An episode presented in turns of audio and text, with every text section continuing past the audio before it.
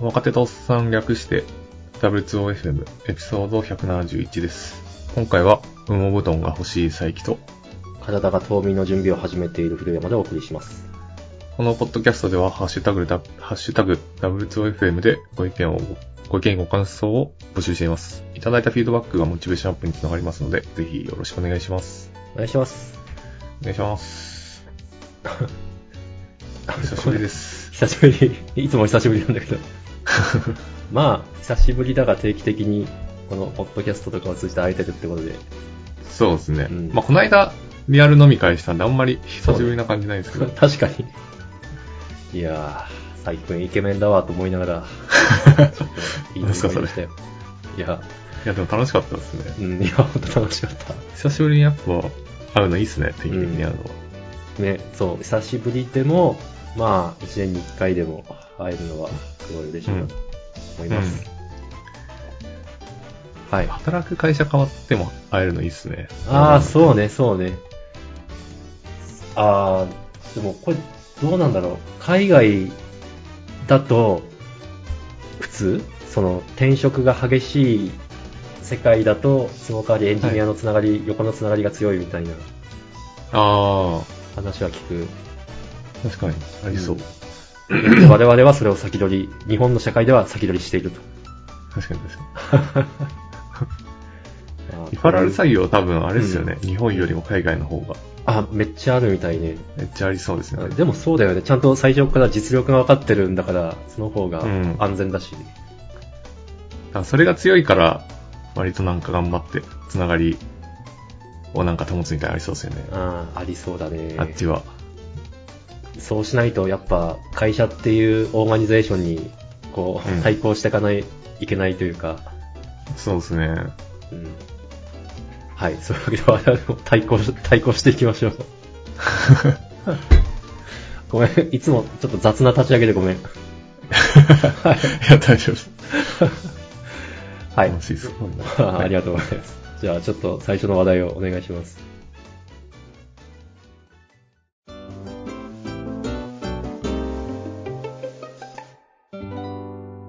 えーっと、なんか今日あんま喋ることないんですけど、 あえて出すなら、最近、あの、新しい iPhone 買ったぐらいですね。最近出たあやつ。の、そうですね、iPhone14 の Pro ですね。それ、え、一番、なんつうか上位のやつじゃね多分一番上位のやつは Pro Max ですかね。そんなのはどう一番でかくて一番高いやつ。ああ、でも、そうか。ただ、性能がいいだけではなく、でかくなるのか。なるほそうですね。で、多分そっちの方が高くなる。ど。うん、うん、なるほど。で、僕もともとうん。 iPhone8、8使ってて、 お、だいぶも、だいぶジャンプアップ。そうなんですよ。なんか、世の中の、その iPhone 発売の流れ全然ついていってなくて、ああ、あ、これでいいややと思ってずっと使い続けてたんですよね。そういうのに興味がないタイプ。うん。なるほど。 iPhone なんか別に新しいの欲しいと思わなかったんですけど、まあ、むしろ別に、古いからなんかめっちゃ遅いとか、そんなこともなく。あ、でも結構カクカクになってたりと か、まあ、8、8だったのかもね。なんか、なんでかわかんないけど、途中でアプリが落ちるとか。でも多分その、iPhone こ、自分のその iPhone のスペックのせいっぽくて、いろいろ調べても、なるほど。なんかもうさすがに変えるかと思ってうん。変えた感じですね。ちなみにその8って何年くらい使ってた何年ぐらいで ?5、5、6年ぐらいじゃないですか。のおおさすがや。でもよく、よく持ったなって感じです。そうね。ね、そうね。バッテリー途中で変えたりしてるいや、知ってないっす。おいや、iPhone8 すごいな。でもめちゃくちゃ早かったんですよ。ヘリが。まあそうだろうね。それはそうだろうね。まあでも、生活できるぐらいにはうん。頑張ってくれてたんで。素晴らしい。8よく頑張った。うん。8との比較で言うともう全てが良くなってるんですけ ど、いや、悪くなったらむしろびっくりするわ、みたいな。あめっちゃヌルヌル、なんかサクサク動くし。あー、なるほど。うん。あんまりのスペックとか、あんまりあれなんですけど、うん。まあ、ステージストレージ増やしたとか、そのぐらいっすね。と変えたの。なんか、その、僕スマホで結構、なんか本読みたくて、出先とかで。わかります。はい。私もです。あんまり、なんか、あの、iPad とか持ちたくないんですよ。出先で。ああ、そうか、そこはちょっと違うか。なるほど。電車の中とか、その、なんか一人で飲み行った時とか、ずっとスマホで本読みたくて、Kindle。はい。で、えっ、と、そのためには、まあ、その、都度ダウンロードしてもいいんですけど、やっぱダウンロードしておいて、本を、本のデータを。はい。で、先に出て、さっと読めるみたいな状態が良くて。でも iPhone8 を使ってたのが、えっ、と、ストレージなんかめっちゃ少ないやつ使ってて、はい。それやろうとするとすぐいっぱいになっちゃうんですよ、ストレージが。まあまあ、そりゃしょうがない。だからちょっと奮発してというか、そこはお金出し、お金で解決して。おーあ、それいっぱい積んだ感じですか。そうですね。ああ、なるほど。で、音楽とかもダウンロードした上で聞きたいんで、Apple Music とかで。はい。まあ、なのでちょっと多めの買ったって感じですね。なるほど。そうかいやー、でも全然変わりますね、その生活の質が。めっちゃ快適になった。 どん、なに、それは何、あの、今までは別に不満は感じてなかったんだけど、変えたことによって、あ、実はこんだけ我慢してたんだみたいな。そうですね。まあ本とかは、もう、その、Kindle で買ったらもう即ダウンロードして置いとけるし、はい。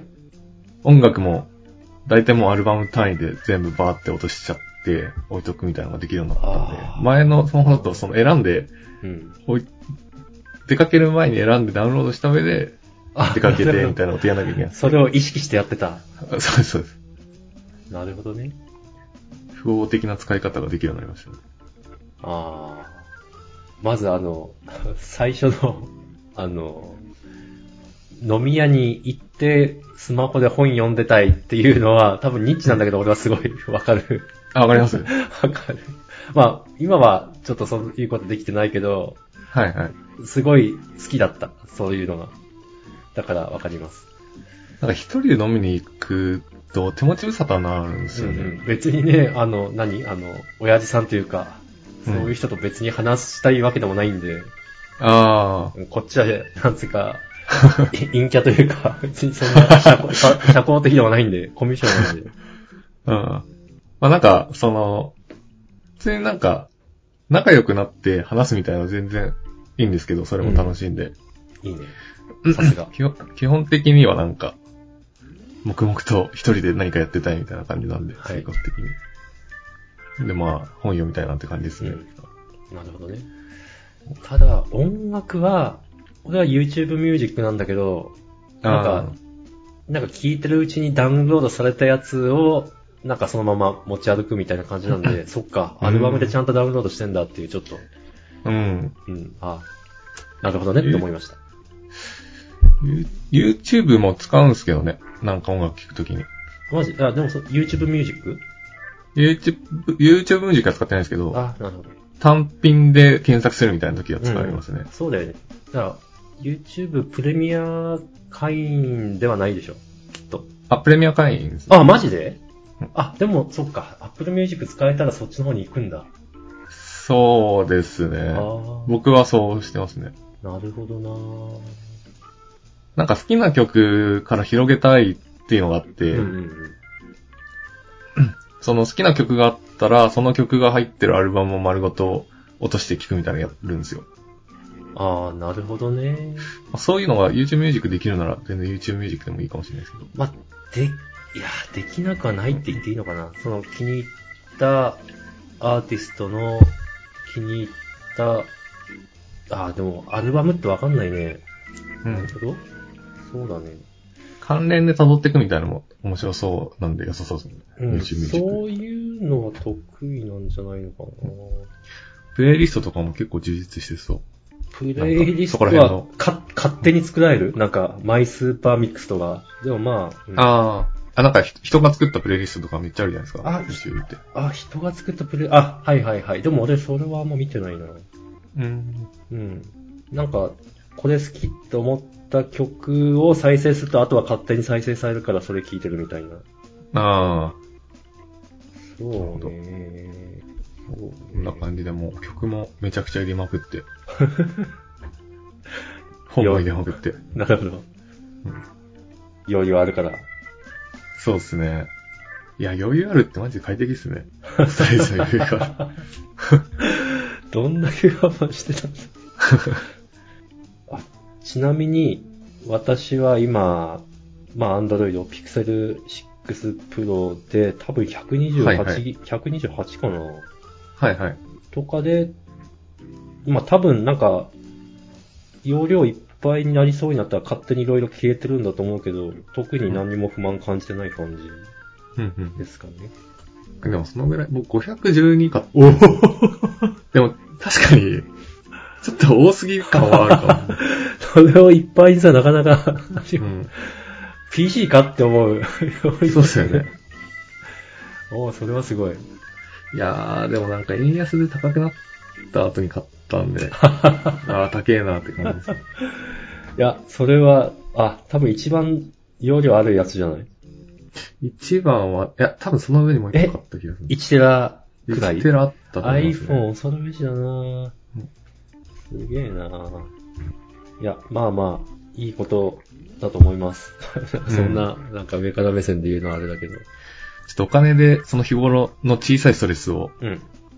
なんか減らす、減らせましたね。減らす例として。 いや、もうそれは iPhone8 も喜んでますよ。役目を終えた感じですね。そうそういいとあとはお前に託すと思ってますよ、きっと。いやー、だいぶ頑張ってくれたからな、なんか、あカメラとか、いいとか、そういうのうんは、あ、そうそう、カメラもめっちゃいいっすね。マジで、プロ3つついてるんですよ、カメラが。うんうん。あ、本当だ。めっちゃ画質も良くなりましたね。なんか、それ iPhone ってなんか、ママクロ撮影だめちゃくちゃ近くに寄って撮はいは影いできるみたいな。ああうん友人に見せつけられて、試してない。試し、試してないけど、確か見ましたね、その。これは、ピクセルじゃなくて、すげえって思っあた。とあれ、やりたかったんですよね、あの、なんだっけな。なんかフォーカスされるやつ。フォーカスっ何ていうか、なんて言うんだろう。パノラマ的なやつ。々ほう。その、なんか背景ぼやっとなって、焦点が合ってるとこだけ、ああ、はいちゃはんい。とってる。ああれ、ちょっと待ってホワイトできなくて、そうか。それができるようになったのがそうか地味に嬉しい。ごめん、なるほど。あ、ごめん。俺、それね、割と、もはや普通にやってくれるんで、ななん、か、俺の中では当たり前になっていた。 そうみんななんか割と当たり前にやってて、うん。できないなぁと思いながら。ああ、 ウェルカム。。あ、でもそれだいぶ、もうちょっと前のバージョンでできるようになってたんですけど多分。、そうね、そう、ようこそって言いたいけど、でも、俺をもっと 飛び越して先へ行ってしま った。なるほどね、めちゃくちゃ綺麗なんだろうん。っていう感じですね。iPhone。うな。はい。ちょっとまあ何ができるかとかちゃんと知らないじゃないんだ から。なんかいろいろやっていこうかなって感じですね。そうですね。え、画面はなんじゃない iPhone8 よりも、まあ大きくなった。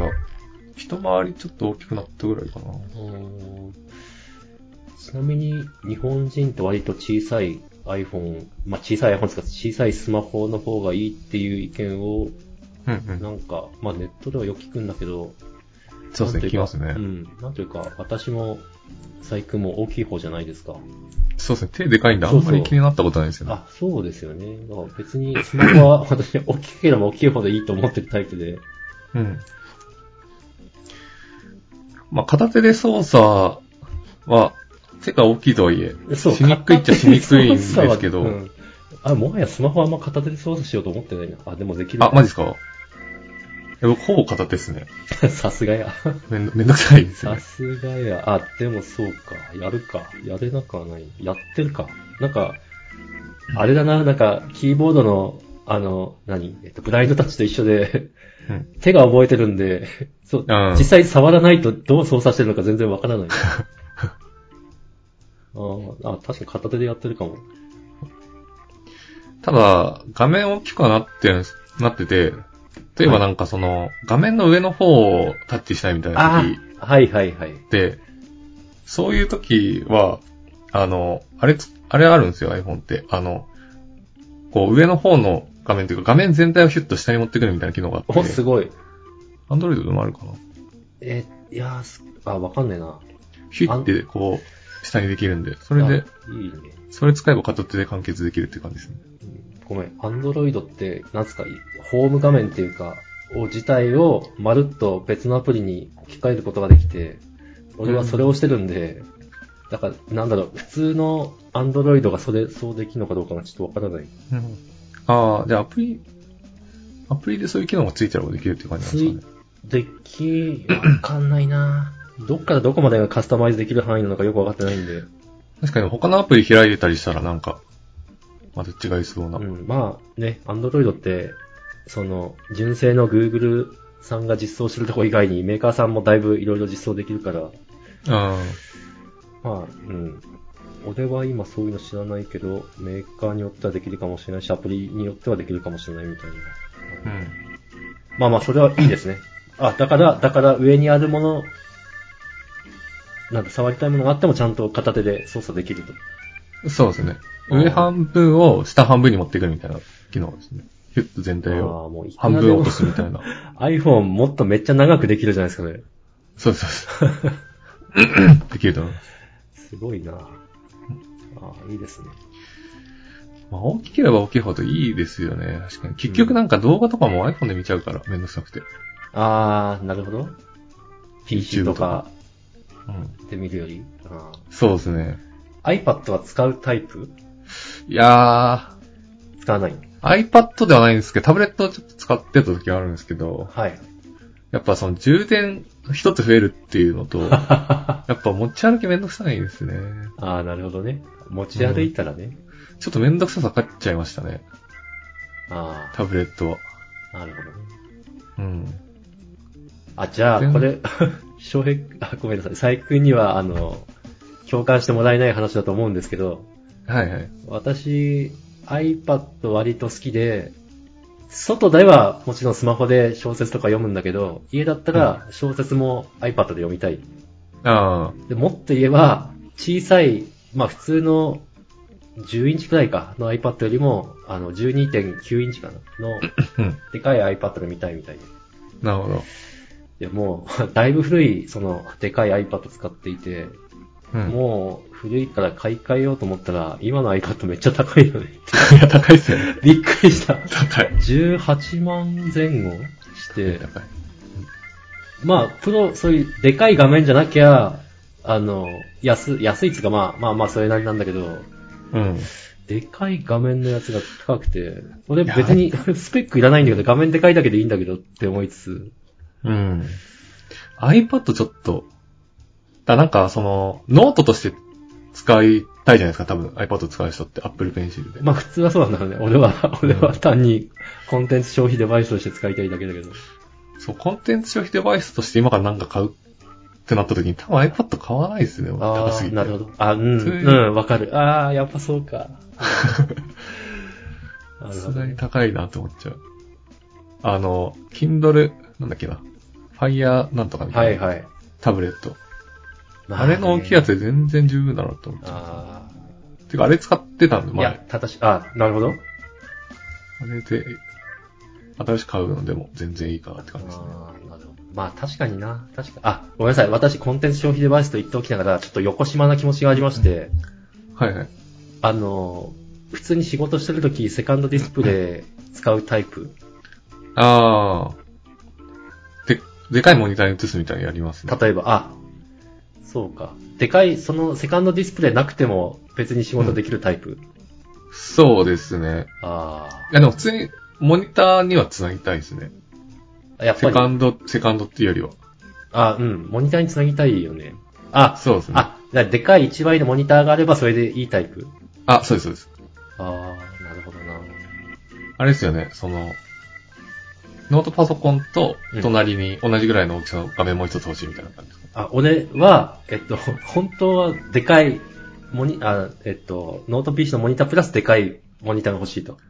うん。それぞれになんかもう表示するものが決まっていて、役割分担したいみたいなタイプ。あー。 だけど、今ちょっと特殊で、家はもちろん OK だけど、えっと、まあ、この前転職した会社が割となんか特殊なところで、はい。オフィスはまあ、スタートアップだとめっちゃ狭い。で、そこはモニターが使えたり使えなかったりする。ただ、契約してるコワーキングスペースが同じビルの中にあって、はそい。こへ行くと、まあ普通にモニターが使えると。うん。だからオフィスにいる時だけ使えない。うん。この微妙な隙間を埋めるために iPad をセカンドをモニターとして使えるんじゃないかみたいあな。はい。持ち運びできそる。うそう。だからそうちょっと横島な気持ちがあって、iPad を。あえそういうの支給してもらえない感じですかあ、うーん、そう会社ね。言えばなんとかなりそうだけど、みたいな。この iPad を 多分モニターはてねひかまょあっとしたらなんとかなるモニターあ、そうねう。ん。それが正しいんだろうね。で一方で、割とみんなモニ、そういうセカンドディスプレイ的なものなくて仕事していて、あす、すげえなっていうか、俺もそっちになれるべきなのかなみた いな。憧れの。あー。意外とでもなんか一人使い始めたらみんな使い始めるみたいなのありますから ね。そういうの。みんなちょっと我慢してるだけで。やまあ、やっぱ、やっぱ我慢で、てか、よくやってんなぁうん、いや、僕もきついっすね。ちょっとあの、私、 おっさんなんで、何あの、ワーキングメモリが少ないんで、 パッと他のアプリで見たものをちょっと覚えながら、またインテリジェで作業するみたいなことがなかなか難しくて、同時に表示しときたあーい。僕もそうっすね。うんてか、普通にその、コード書くときも、ファイル分割して書きたいかったりする。はいはい、わかる。めっちゃやりづらくないですか そう。あれ、あれ、そうなんです1枚のノート PC のディスプレイだけでどうすんのみたいな。うん。いやー、ちょっとできないですね、お仕事、それ。うん、まあ、多分こういうのはいろいろな流派があって、持っては人一人一人違ってるんで、うん。まあ、いろいろ本当、いや、こうすればいいよってあるんだと思いますが、私はなかなか難しいんで、うん。 iPad で解決できればなとうん。思ってたが、まあ、高すぎる。ね。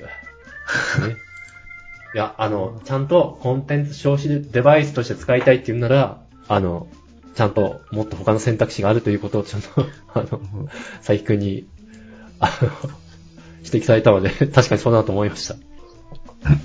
てか iPad 以外の、で、モニターとして使えないですか ?Mac って。あー、 なんだろう、コンテンツ消費の用の安いタブレットと、はい。その、セカンドディスプレイとしての安い、タブレット、できるの例えばか安上がりにななる、はい、はい。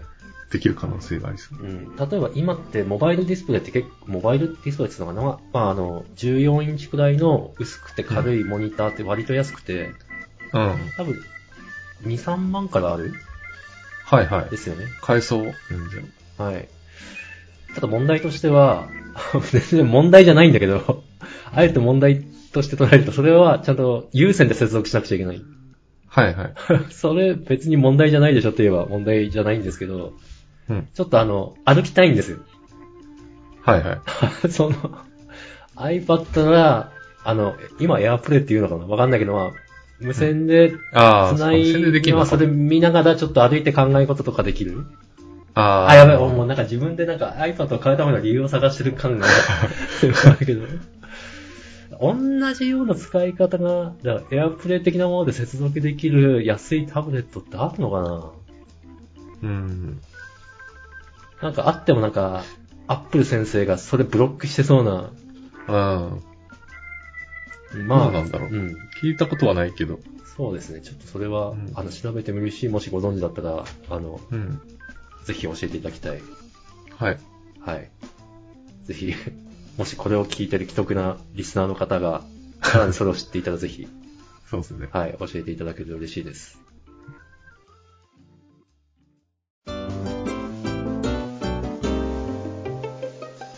なんかごめん。あ、え、もう結構いい時間だな。あちょっと待って、お時間だったあんれであすねれちょっと GO の話をするとかあったん だけど。まあちょっとこのまま、ざっくりちょっと、あの、長年 GO を書いて、うん私にとっては師匠と仰ぎたい佐伯く んに、最近あの、会社変わってから割と GO を書いていて、ちょっと GO っていいなと思ってる私が、 ちょっと、おー、いいです GO ね。の話をしますか。おー、いいっすよね。うん、いいですね。うんいいですねもうずっと5しか書いてないんですよ、僕もうあーここ俺3年ぐらい。そういう世界線でい きたい。本当そう思う。まあでも今、会社で5を使ってるのはもうしばらく、それですよね。そうですね。まあ、基本、バックエンド側は全部もう Go で書こうっていう話になってるんで、うん。うん、なんか、すげえ、あの、 本当書いて2ヶ月の、まだ若輩者なんで、嘘言ってるかもしれないですけど、うんまあ、Go だけじゃなくて、まあ、その、エコシステムっていうんですかね。うん。うん。がす げえよくできてるなぁと思って、そううですね。開発周りのこととか、ビルドとか、そうそうそうそう。一通り揃ってますね、テストとか。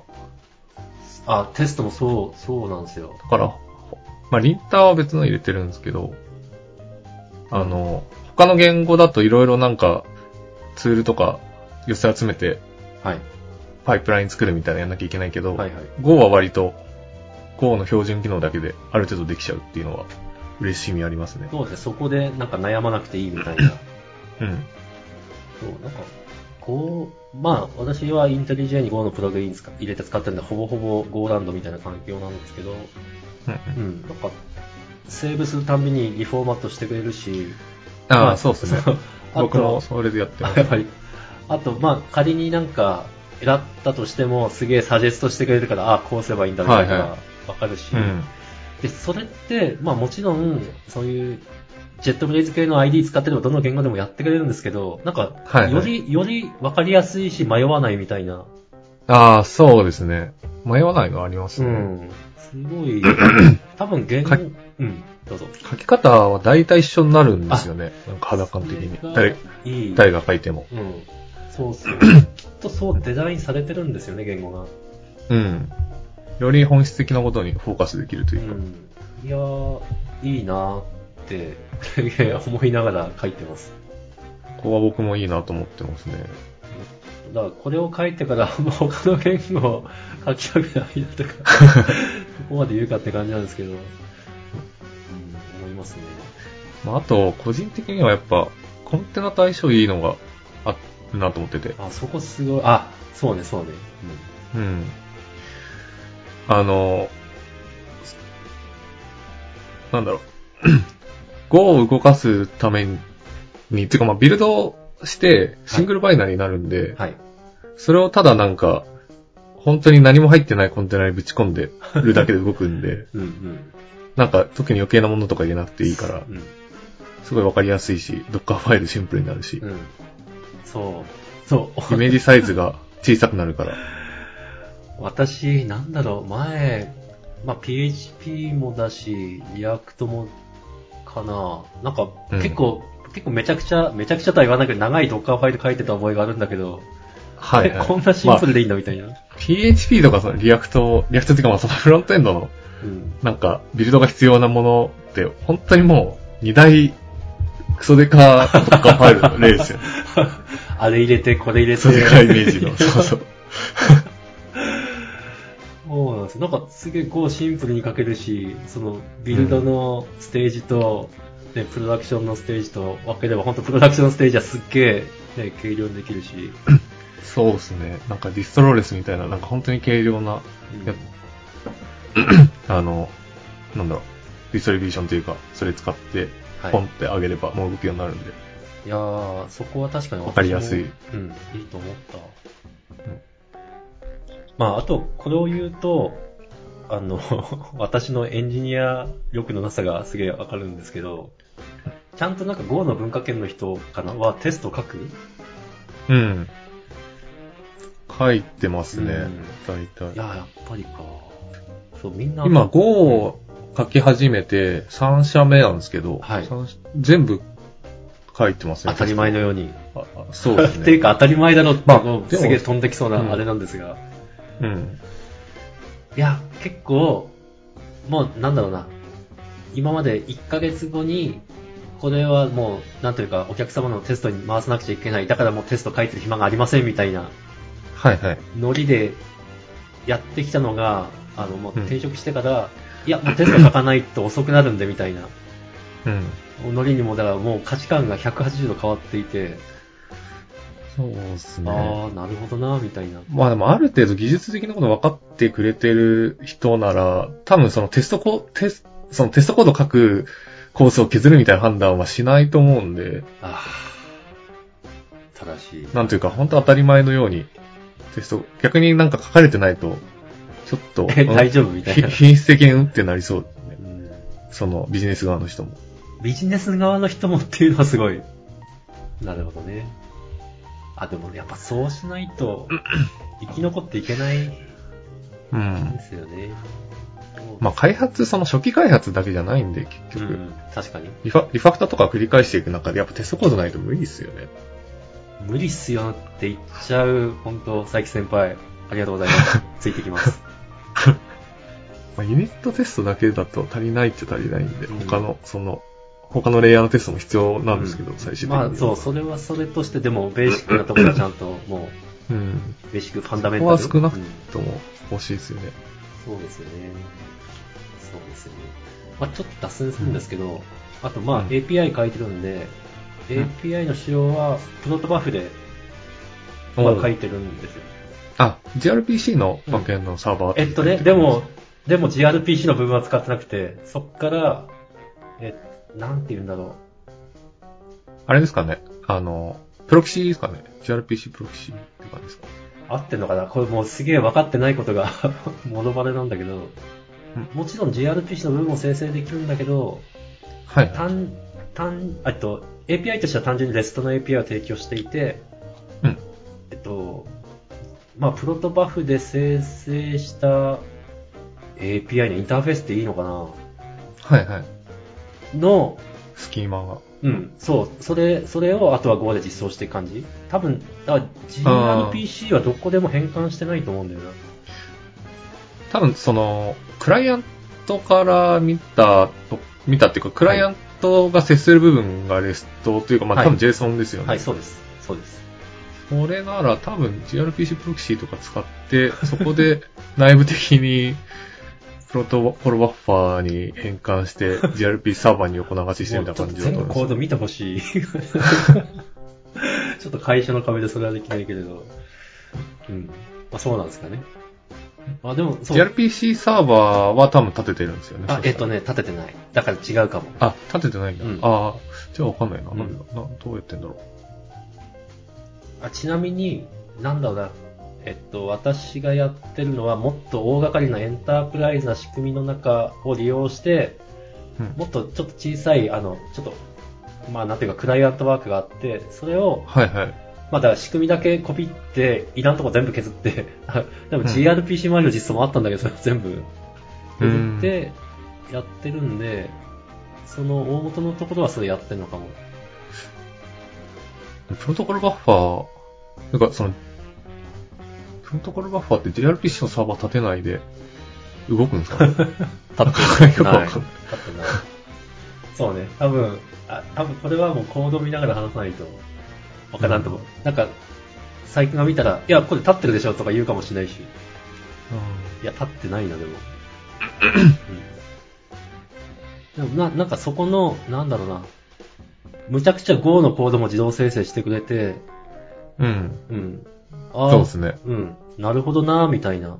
こう、こういうサーバーののか、みたいな。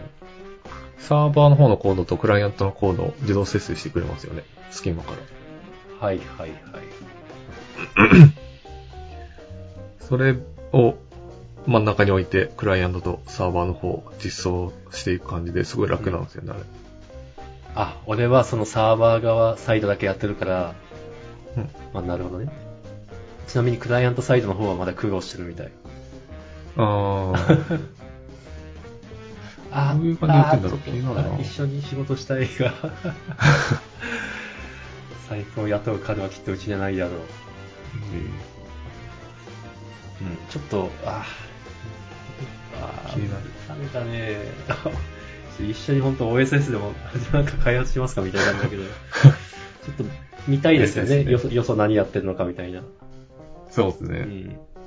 まあ、ちょっと今のは Go から外れるのかもしれないけど、そういうとこから生成してきてるコードがなんか、もうまあ Go だけじゃないのかもしれないけど、すごいコードもなんかすげえ便利に使えて、あうん。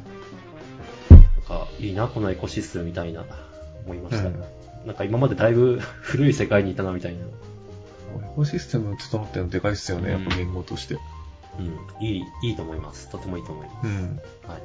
ユニットテストの実行とかもすぐできますからね。できるね。なんか入れ入れない。うあ、えっと、本当 分かってないって俺ずっとまくた言葉として言ってるけど、あれ、メイクファイル使うのって、あれは Go の文化なの、あー、Go の文化な気がしますあねあ、。そっか。いや、でもどうなんだろう。使ってる普通に。使ってますね。あセ全部使ってじゃます。あセットなんだな、きっうん。と。ああれもすごい、なんか分かりやすいし、そうですね。うん。あれもいいですよね。いい文化だと思だから、まあ、Go のテストは別に実行的にはなんか、まあサーバーサイドだけど、メイクテストとかだし、う。うんいやーうん。分かりやすいな、みたいな。うん。ですね。うんいろいろ、いろいろ、あの、 エンジニアとして、あの、2ヶ月でだいぶいろいろアップデートかかりました。おおはい。 まだまー。だ素だ晴なら。しい。あ、でも、なんだろう。 やっぱスタートアップなんで、うん。なんだろう。いっいやー、スタートアップ楽しそうだな。 でも足りないものいっぱいだし、え足りないものが結構あっても、なんか楽しそうなんですよあね。それをー、うんうん。整えていくのも、家庭も。そうね。まあその会社単位で、なんかこれな、みたいのが多いとちょっと、あれです けど、その開発周りでっていうのだったら、それ改善していくのは楽しいなと思いますね。あそうですね。整ってないところかそうら。ですね。いいです。いや、なんか生き生きされてて、あ ありがとうございます。ごめん。なんかちょっとあの、Go エキスパートに聞くという回だったはずがなんか。はい。ちょっと、そんな中、もう40分過ぎたんで、はい。はい。今回はこのくらいですかね。はい。はい。じゃあどうも、えー、ありがとうございました。ありがとうございました。